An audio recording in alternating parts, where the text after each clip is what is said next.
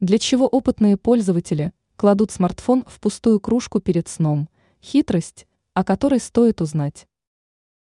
Перед сном большинство людей устанавливают будильник на смартфоне. После этого некоторые пользователи выполняют странное, на первый взгляд, действие. Они кладут мобильный телефон в пустую кружку. Емкость ставится на прикроватную тумбочку.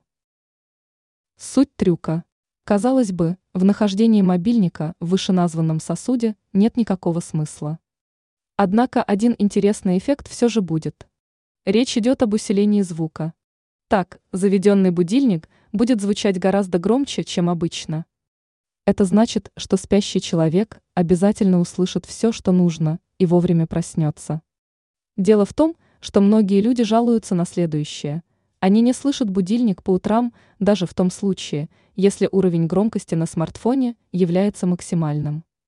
А вот при нахождении мобильного телефона в кружке возникает нужный акустический эффект. Звук становится более громким, но при этом не слишком резким.